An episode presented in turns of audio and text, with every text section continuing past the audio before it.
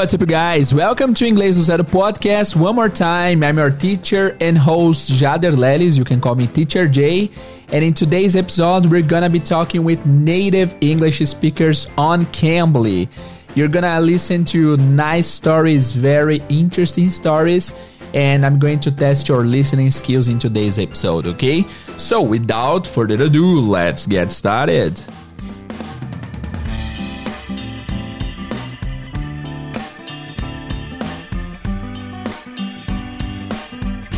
Hi people, Teacher Jay here, one more time, e hoje nós vamos falar de Cambly. Esse episódio, é claro, é um oferecimento do Cambly. O Cambly é uma plataforma online onde você consegue falar com professores nativos do mundo inteiro.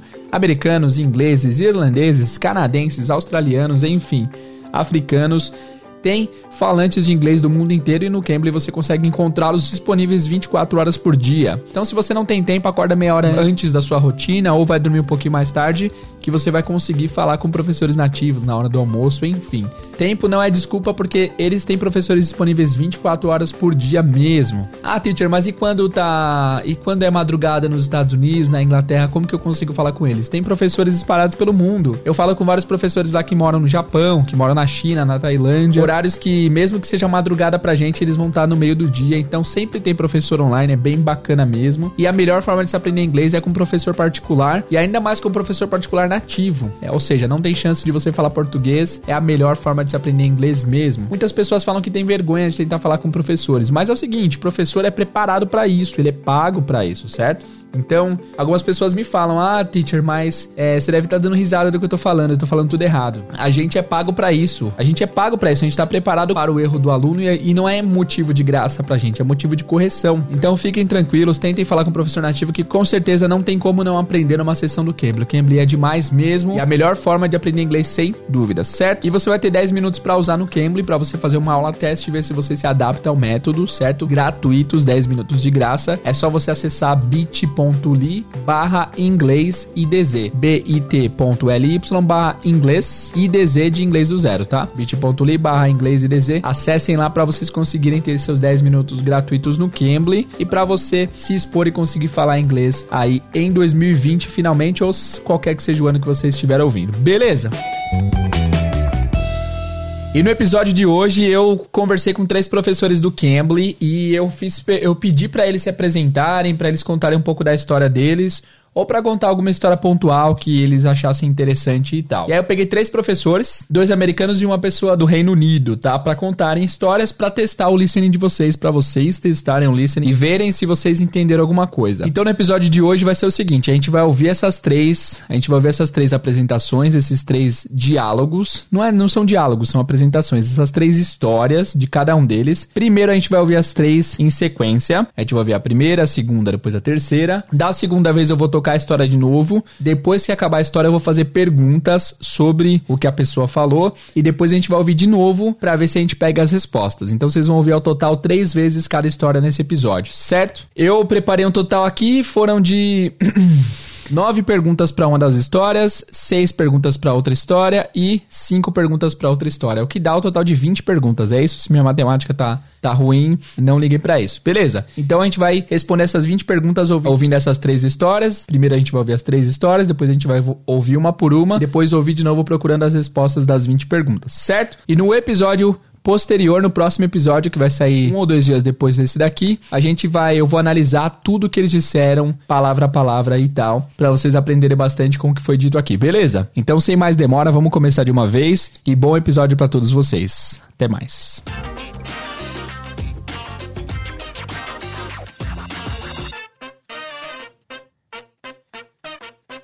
Então a primeira história vai ser do Kevin Vogel. Eu não sei pronunciar o sobrenome dele, é Kevin Vogel, ouçam aí. All right, so when I was a child, I wanted to be a pilot because I thought that sailing through the air and being a pilot would be the coolest job ever. But as I was growing up, I had this dream until about 15 or so. And that's when puberty hit me like a ton of bricks. I went from about four feet tall to six feet three inches tall in about six months. And that's when I found out that I could no longer be a pilot. Because we're too tall. Because, yeah, because to be a pilot, you have to be under 180 centimeters tall. Some air cabins are shorter, and you can't have a pilot stand up, hit his head on some instrument panels. So after that, I decided I'm going to be an artist. I like art, art likes me. I'm going to be an artist. So I go to the School of Milwaukee Institute for Art and Design, but after about a semester, I realize artists don't make money when they're alive. It's only after they die that their art becomes limited and more valuable. So I stopped doing that and I decided to pursue a different kind of artwork. I went into landscaping and I enjoyed landscaping, but one of my friends who was a chef had asked me if I wanted to become a cook because we were living together and he had eaten some of the food that I would make after working all day landscaping. And he really enjoyed my Alfredo and my bolognese and my marinara sauces because I would make them all from scratch. Then I became a cook for about 12 years I really how, enjoyed cooking, cooking. How good are you at cooking? I'm fairly decent. I mean, I'm no Gordon Ramsay, but I can hold my own in the kitchen. You know, I can make quite a few different things and I can follow a recipe. Um, I was a cook for a while, and then my friend, who was also a cook, called me from Thailand. And he said, What are you doing this winter? Come to Thailand enjoy living at my house and help me get my new restaurant off the ground. And I helped him for about four months. And then I realized I enjoyed Thailand so much, I want to stay. So, one of the easiest jobs to get in Thailand is an English teacher. And that's how I started my career in teaching. And that was about eight years ago. And now I'm back in school for my master's in education. Agora nós temos a história da Pat Ann. Pat Ann. Ouçam. My name is Pat Ann. I live in the United States in Tampa, Florida.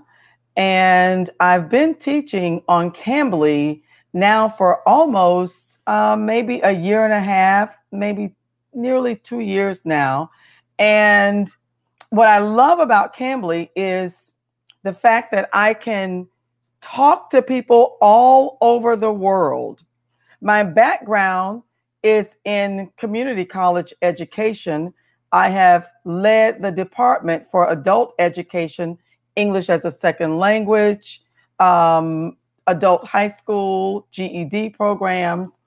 And now having my own business, I get the opportunity to not just practice my own business as a speaker professional speaker and coach, but I also get to teach online, no longer being an administrator of education, but having the opportunity to teach privately English as um, a language across the world. So every morning, I am happy to get up at 5 a.m.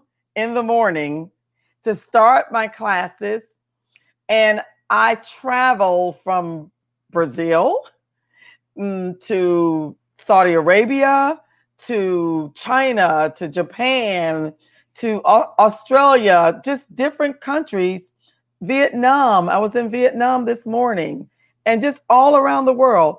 If I had known what I know today, I would have probably spent my life teaching English and traveling around the world because I learn things firsthand from my students.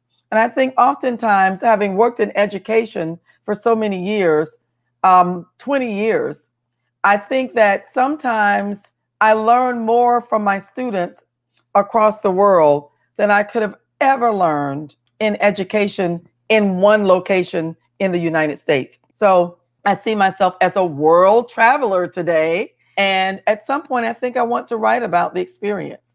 And you said you are a professional, a professional speaker. That's very nice. Yes. Okay, can you give us some advice how to speak better? One of the things that people fear most is speaking in public, especially among maybe on stage or large groups. So, whether you're working as a professional in your career or if you are just starting to have to speak in front of a group at church or, or wherever that might be, one of the things that I advise is always arrive early, wherever it is that you're going to speak.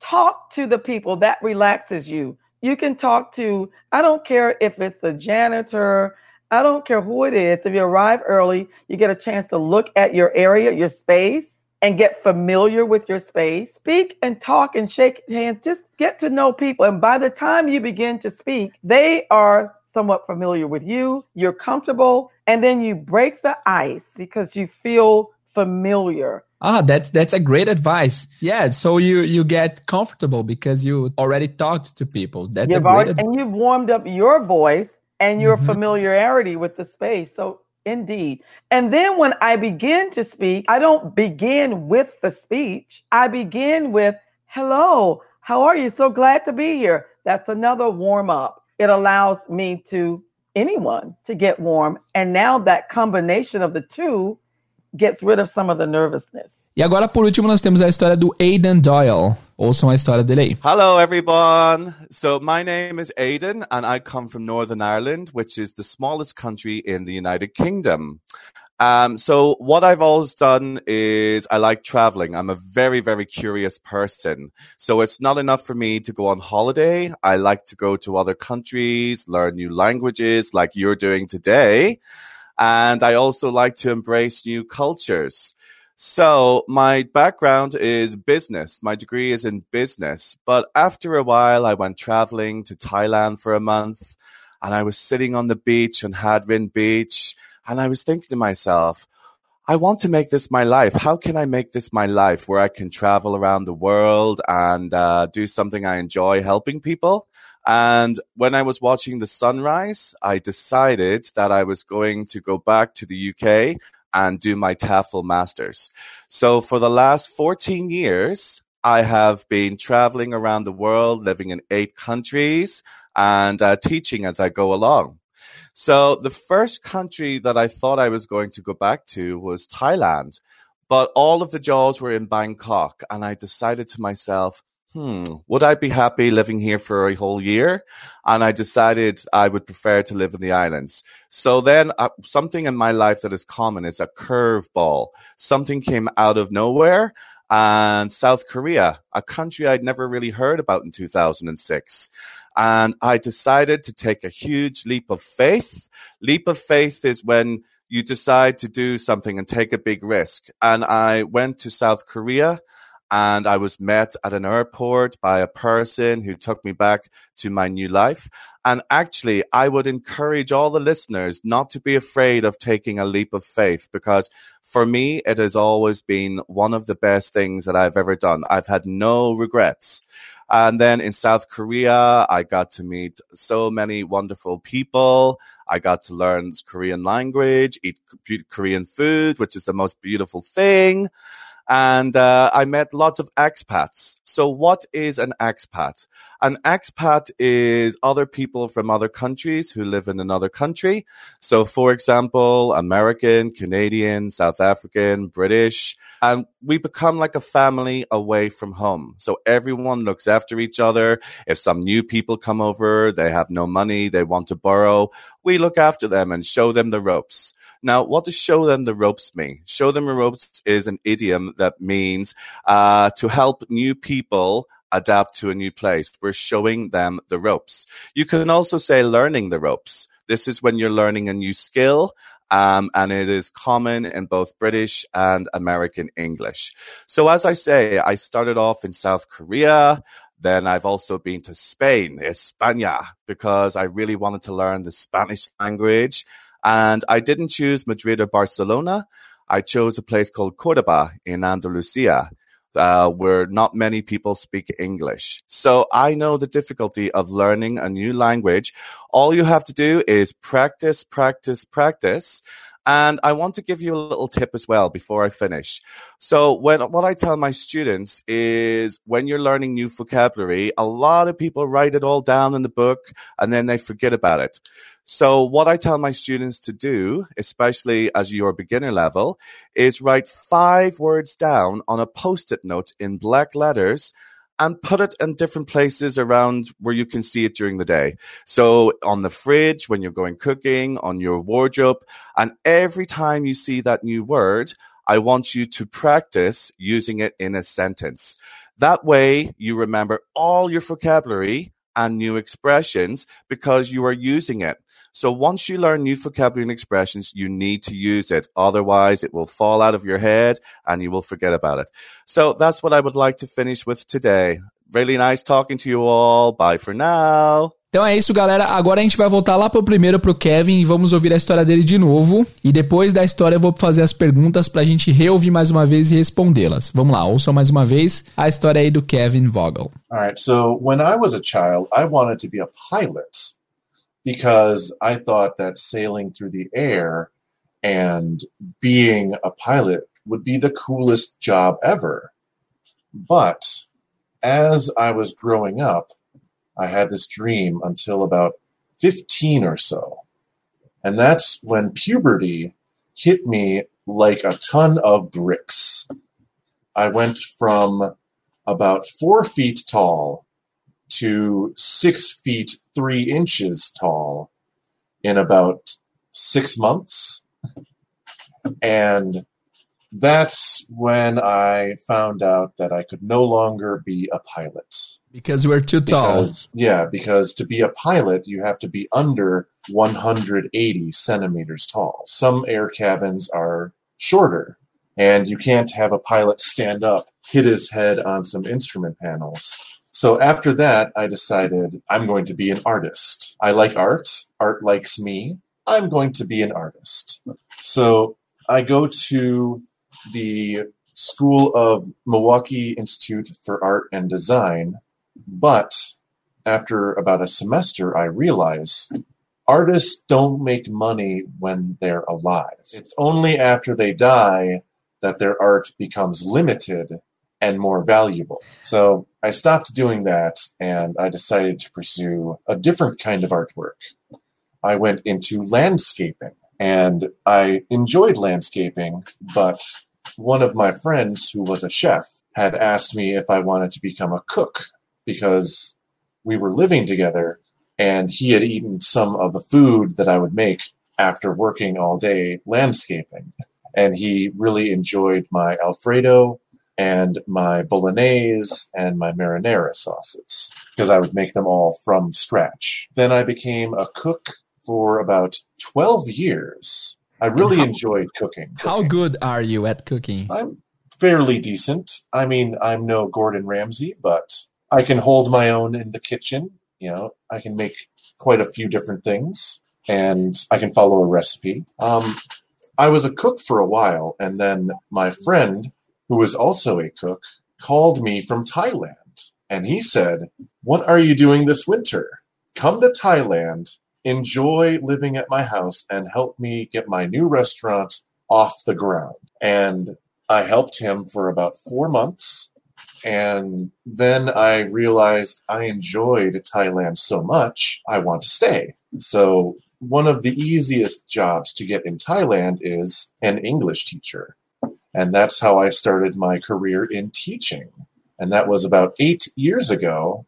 And now I'm back in school for my master's in education. Pô, muito legal, né? Então vamos lá, vamos às perguntas. Vamos às perguntas. Para vocês acessarem essas perguntas por escrito, é só vocês irem em inglês do zero podcast.com.br barra Cambly 2. Porque já teve uma conversa com professores do Cambly, então vai ser www.inglesdozeropodcast.com.br barra Cambly 2, tá? Então a primeira pergunta do Kevin vai ser What did he want to do as a job when he was a child?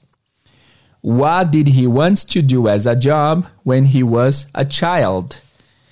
O que ele queria fazer de trabalho quando ele era criança? What did he want to do as a job when he was a child? Ok? Se você quiser, você pode pausar aí e escrever a pergunta para você tentar responder depois. Question number two. Ah, lembrando que as respostas serão dadas no próximo episódio também. Question number two. Why couldn't he be a pilot? Why couldn't he be a pilot? Por que ele não podia ser um piloto? Question number three. What did he decide to try after finding out he could not be a pilot? What did he decide to try after finding out he could not be a pilot? O que ele decidiu tentar? O que ele decidiu tentar depois de descobrir que ele não podia ser um piloto? O que ele decidiu tentar depois que ele descobriu que ele não poderia ser um piloto? Question number four. What did he realize after a semester in art school? What did he realize after a semester in art school? O que, que ele percebeu, o que, que ele descobriu depois de um semestre na escola de arte, na escola de arte? Question number five. What did he do after quitting art school? What did he do after quitting art school? O que ele fez depois de desistir da escola de arte? O que ele fez depois de desistir da escola de arte? Question number six. Why did his friend invite him to become a cook? Why did his friend invite him to become a cook? Por que, que o amigo dele convidou, o convidou para ser um cozinheiro? Why did his friend invite him to become a cook? Por que, que o amigo dele o convidou para ser um cozinheiro. Question number seven. Where did he travel to work in a restaurant? Where did he travel to work in a restaurant? Para onde ele viajou para trabalhar no restaurante? Where did he travel to work in a restaurant? Question number eight. How long did he work with his friend in the restaurant? How long did he work with his friend in the restaurant? Quanto tempo ele trabalhou com seu amigo no restaurante? And question 9, how long has he been teaching English? How long has he been teaching English? Quanto tempo que ele vem ensinando inglês? Quanto tempo que ele vem ensinando inglês? Ok? Ok, agora vamos ouvir de novo para vocês pegarem as respostas aí. Respostas no próximo episódio, mas vamos ouvir de novo o áudio do, do Kevin para a gente pegar essas respostas aí. Vamos lá. All right, so when I was a child, I wanted to be a pilot because I thought that sailing through the air and being a pilot would be the coolest job ever. But as I was growing up, I had this dream until about 15 or so. And that's when puberty hit me like a ton of bricks. I went from about four feet tall to six feet three inches tall in about six months. And that's when I found out that I could no longer be a pilot. Because we're too tall. Because, yeah, because to be a pilot, you have to be under 180 centimeters tall. Some air cabins are shorter, and you can't have a pilot stand up, hit his head on some instrument panels. So after that, I decided I'm going to be an artist. I like art, art likes me. I'm going to be an artist. So I go to the School of Milwaukee Institute for Art and Design, but after about a semester, I realize artists don't make money when they're alive. It's only after they die that their art becomes limited and more valuable. So I stopped doing that and I decided to pursue a different kind of artwork.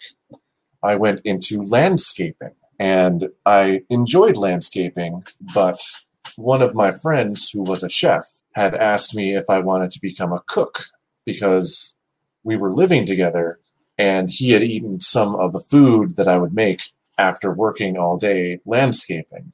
And he really enjoyed my Alfredo and my bolognese and my marinara sauces because I would make them all from scratch. Then I became a cook for about 12 years I really How- enjoyed cooking. How good are you at cooking? I'm fairly decent. I mean, I'm no Gordon Ramsay, but I can hold my own in the kitchen. You know, I can make quite a few different things, and I can follow a recipe. Um, I was a cook for a while, and then my friend, who was also a cook, called me from Thailand, and he said, "What are you doing this winter? Come to Thailand." Enjoy living at my house and help me get my new restaurant off the ground. And I helped him for about four months. And then I realized I enjoyed Thailand so much, I want to stay. So, one of the easiest jobs to get in Thailand is an English teacher. And that's how I started my career in teaching. And that was about eight years ago. And now I'm back in school for my master's in education. Agora a gente vai ouvir o áudio da, Pi- da Pat Ann. Eu acho ela, eu acho que ela foi uma das que mais falou claro, que ficou mais fácil de entender. Não sei se vocês concordam. Mas o Kevin falou muito, muito certinho também. Eu pedi pra ele falar devagar. Ele foi o único que eu pedi pra falar devagar pra ter pelo menos um um pouco mais fácil assim. A Pat falou com mais liberdade, mas ela fala bem claro. Então vamos lá. É, vamos ouvir primeiro a Pat Ann, depois a gente volta com as perguntas. My name is Pat Ann. I live in the United States in Tampa, Florida.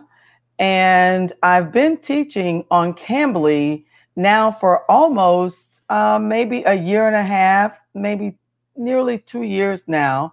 And what I love about Cambly is the fact that I can talk to people all over the world. My background is in community college education.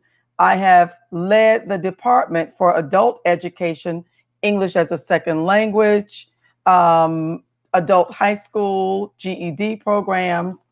And now having my own business, I get the opportunity to not just practice my own business as a speaker, professional speaker, and coach, but I also get to teach online, no longer being an administrator of education, but having the opportunity to teach privately English as um, a language across the world. So every morning, I am happy to get up at 5 a.m. in the morning to start my classes.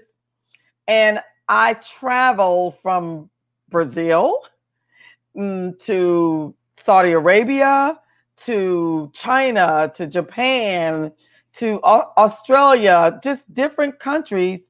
Vietnam, I was in Vietnam this morning, and just all around the world. If I had known what I know today, I would have probably spent my life teaching English and traveling around the world because I learn things firsthand from my students. And I think oftentimes, having worked in education for so many years, um, 20 years, I think that sometimes I learn more from my students across the world than I could have ever learned in education in one location in the United States. So I see myself as a world traveler today. And at some point, I think I want to write about the experience. And you said you are a professional, a professional speaker. That's very nice. Yes. Okay, can you give us some advice how to speak better? One of the things that people fear most is speaking in public, especially among maybe on stage or large groups. So, whether you're working as a professional in your career or if you are just starting to have to speak in front of a group at church or, or wherever that might be, one of the things that I advise is always arrive early, wherever it is that you're going to speak. Talk to the people that relaxes you. You can talk to, I don't care if it's the janitor, I don't care who it is. If you arrive early, you get a chance to look at your area, your space, and get familiar with your space. Speak and talk and shake hands. Just get to know people. And by the time you begin to speak, they are somewhat familiar with you. You're comfortable. And then you break the ice because you feel familiar. Ah, that's that's a great advice. Yeah, so you you get comfortable because you already talked to people. That's a You've great already, advice. and you've warmed up your voice and your Mhm. familiarity with the space. So Indeed. And then when I begin to speak, I don't begin with the speech. I begin with, hello, how are you? So glad to be here. That's another warm up. It allows me to anyone to get warm. And now that combination of the two gets rid of some of the nervousness. Beleza, muito legal também. Ah, lembrando que o seguinte, a Pat, no final que ela ter, do final da história, eu fiz uma pergunta extra para ela, que foi só por curiosidade mesmo, não vão entrar nas perguntas oficiais aqui, tá? Então vamos lá. Where does she live? Question number one. Where does she live? Onde que ela mora? Question number two. What does she love about Cambly? What does she love about Cambly? O que, que ela ama a respeito do Cambly? Question number three. What are her three occupations? What are her three occupations? Quais são as três ocupações dela? Quais são os três trabalhos dela, os três jobs que ela faz? Question number four. What time does she wake up to start teaching? What time does she wake up to start teaching? Que horas que ela acorda para começar a ensinar? E a última pergunta da Pat, question number five. What does she want to do with her experience teaching? What does she want to do with her experience teaching? O que ela quer fazer com a experiência dela ensinando? Com a experiência que ela teve ensinando? O que ela quer fazer com isso? Beleza? Vamos ouvir mais uma vez para achar essas respostas aí. Vamos lá. My name is Pat Ann. I live in the United States. In Tampa, Florida. And I've been teaching on Cambly now for almost uh, maybe a year and a half, maybe nearly two years now. And what I love about Cambly is the fact that I can talk to people all over the world. My background is in community college education, I have led the department for adult education, English as a second language, um, adult high school, GED programs. And now having my own business, I get the opportunity to not just practice my own business as a speaker, professional speaker, and coach, but I also get to teach online, no longer being an administrator of education, but having the opportunity to teach privately English as um, a language across the world. So every morning, I am happy to get up at 5 a.m. in the morning to start my classes. And I travel from Brazil mm, to Saudi Arabia to China to Japan to Australia, just different countries, Vietnam. I was in Vietnam this morning and just all around the world.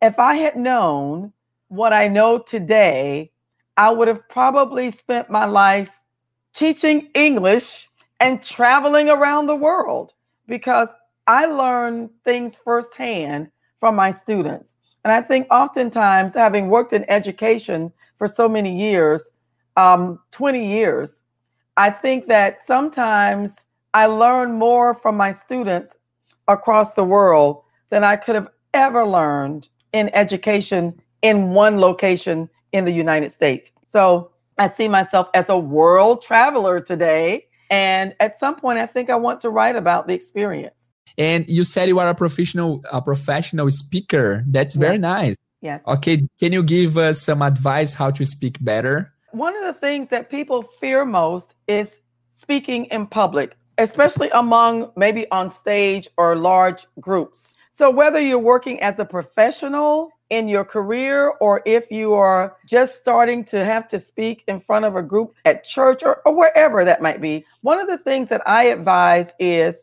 always arrive early wherever it is that you're going to speak talk to the people that relaxes you. You can talk to, I don't care if it's the janitor, I don't care who it is. If you arrive early, you get a chance to look at your area, your space, and get familiar with your space. Speak and talk and shake hands. Just get to know people. And by the time you begin to speak, they are somewhat familiar with you, you're comfortable, and then you break the ice because you feel familiar. Ah, that's that's a great advice. Yeah, so you you get comfortable because you already talked to people. That's you've a great already, ad- and you've warmed up your voice and your mm-hmm. familiarity with the space. So indeed. And then when I begin to speak, I don't begin with the speech. I begin with, "Hello, how are you? So glad to be here." That's another warm up. It allows me to anyone to get warm, and now that combination of the two gets rid of some of the nervousness. Agora vamos pro último áudio, o mais difícil de todos, sem dúvida. O Aidan, ele fala muito bem, ele falou bem rápido, ele passou muita informação boa. Então, no próximo episódio, ele inclusive vai ser, vai ser o protagonista, porque ele falou muita coisa interessante e que vai ser legal a gente traduzir. E ele é o único que tem um sotaque diferente dos outros dois americanos. É, ele tem um sotaque mais britânico, certo? Vamos lá então? Vamos ouvir primeiro uh, mais uma vez aí a história do Aidan. Let's go. Hello everyone. So my name is Aidan and I come from Northern Ireland, which is the smallest country in the United Kingdom. Um, so what I've always done is I like traveling. I'm a very, very curious person. So it's not enough for me to go on holiday. I like to go to other countries, learn new languages like you're doing today. And I also like to embrace new cultures. So my background is business. My degree is in business. But after a while, I went traveling to Thailand for a month and I was sitting on the beach on Hadrin Beach and I was thinking to myself, I want to make this my life. How can I make this my life where I can travel around the world and uh, do something I enjoy helping people? And when I was watching the sunrise, I decided that I was going to go back to the UK and do my TEFL masters. So for the last 14 years, I have been traveling around the world, living in eight countries and uh, teaching as I go along. So the first country that I thought I was going to go back to was Thailand, but all of the jobs were in Bangkok. And I decided to myself, hmm, would I be happy living here for a whole year? And I decided I would prefer to live in the islands. So then uh, something in my life that is common is a curveball. Something came out of nowhere and South Korea, a country I'd never really heard about in 2006. And I decided to take a huge leap of faith. Leap of faith is when you decide to do something and take a big risk. And I went to South Korea and I was met at an airport by a person who took me back to my new life. And actually, I would encourage all the listeners not to be afraid of taking a leap of faith because for me, it has always been one of the best things that I've ever done. I've had no regrets. And then in South Korea, I got to meet so many wonderful people. I got to learn Korean language, eat Korean food, which is the most beautiful thing and uh, I met lots of expats. So, what is an expat? An expat is other people from other countries who live in another country. So, for example, American, Canadian, South African, British, and we become like a family away from home. So everyone looks after each other. If some new people come over, they have no money, they want to borrow, we look after them and show them the ropes. Now, what does show them the ropes mean? Show them the ropes is an idiom that means uh, to help new people adapt to a new place. We're showing them the ropes. You can also say learning the ropes. This is when you're learning a new skill. Um, and it is common in both British and American English. So as I say, I started off in South Korea. Then I've also been to Spain, España, because I really wanted to learn the Spanish language and I didn't choose Madrid or Barcelona.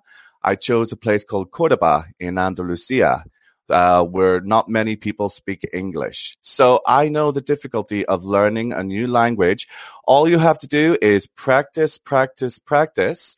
And I want to give you a little tip as well before I finish. So when, what I tell my students is when you're learning new vocabulary, a lot of people write it all down in the book and then they forget about it. So what I tell my students to do, especially as your beginner level, is write five words down on a post-it note in black letters and put it in different places around where you can see it during the day. So on the fridge, when you're going cooking, on your wardrobe, and every time you see that new word, I want you to practice using it in a sentence. That way you remember all your vocabulary and new expressions because you are using it. So once you learn new vocabulary and expressions, you need to use it. Otherwise, it will fall out of your head and you will forget about it. So that's what I would like to finish with today. Really nice talking to you all. Bye for now. Beleza, muito, muito legal, né? Vamos lá. Primeira pergunta então vai ser one. Where is he from? Where is he from? De onde ele é? Question number two. What is his background? What is his background? Background. Background significa literalmente fundo, significa fundo literalmente, mas pode significar a experiência da pessoa, a formação da pessoa, tá? Então, what is his background? Question number three. How many countries did he live in? How many countries did he live in?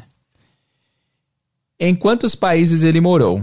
Em quantos países o Aiden morou? Question number four. Where was he starting his new life? Where was he starting his new life? Aonde ele estava começando a sua nova vida? Onde ele estava começando a nova vida dele? Question number five. After South Korea, where did he go? After South Korea, where did he go? Depois da Coreia do Sul, para onde ele foi?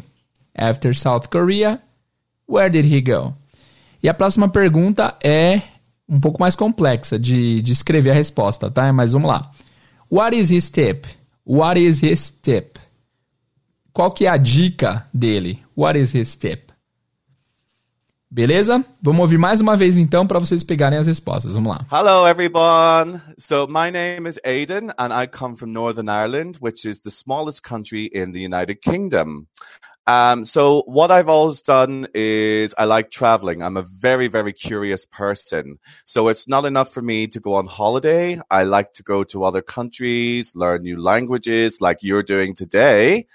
And I also like to embrace new cultures. So my background is business. My degree is in business. But after a while, I went traveling to Thailand for a month and I was sitting on the beach on Hadrin Beach and I was thinking to myself, I want to make this my life. How can I make this my life where I can travel around the world and uh, do something I enjoy helping people? And when I was watching the sunrise, I decided that I was going to go back to the UK and do my TEFL masters. So for the last 14 years, I have been traveling around the world, living in eight countries and uh, teaching as I go along. So the first country that I thought I was going to go back to was Thailand, but all of the jobs were in Bangkok. And I decided to myself, hmm, would I be happy living here for a whole year? And I decided I would prefer to live in the islands. So then uh, something in my life that is common is a curveball. Something came out of nowhere and South Korea, a country I'd never really heard about in 2006. And I decided to take a huge leap of faith. Leap of faith is when you decide to do something and take a big risk. And I went to South Korea and I was met at an airport by a person who took me back to my new life. And actually, I would encourage all the listeners not to be afraid of taking a leap of faith because for me, it has always been one of the best things that I've ever done. I've had no regrets. And then in South Korea, I got to meet so many wonderful people. I got to learn Korean language, eat Korean food, which is the most beautiful thing. And uh, I met lots of expats. So what is an expat? An expat is other people from other countries who live in another country. So, for example, American, Canadian, South African, British, and we become like a family away from home. So everyone looks after each other. If some new people come over, they have no money, they want to borrow, we look after them and show them the ropes. Now, what does show them the ropes mean? Show them the ropes is an idiom that means uh, to help new people adapt to a new place. We're showing them the ropes. You can also say learning the ropes. This is when you're learning a new skill. Um, and it is common in both British and American English. So as I say, I started off in South Korea. Then I've also been to Spain, España, because I really wanted to learn the Spanish language. And I didn't choose Madrid or Barcelona. I chose a place called Cordoba in Andalusia. Uh, where not many people speak English. So I know the difficulty of learning a new language. All you have to do is practice, practice, practice. And I want to give you a little tip as well before I finish. So when, what I tell my students is when you're learning new vocabulary, a lot of people write it all down in the book and then they forget about it. So what I tell my students to do, especially as your beginner level, is write five words down on a post-it note in black letters and put it in different places around where you can see it during the day. So on the fridge, when you're going cooking, on your wardrobe, and every time you see that new word, I want you to practice using it in a sentence. That way you remember all your vocabulary and new expressions because you are using it. So once you learn new vocabulary and expressions, you need to use it. Otherwise, it will fall out of your head and you will forget about it. So that's what I would like to finish with today.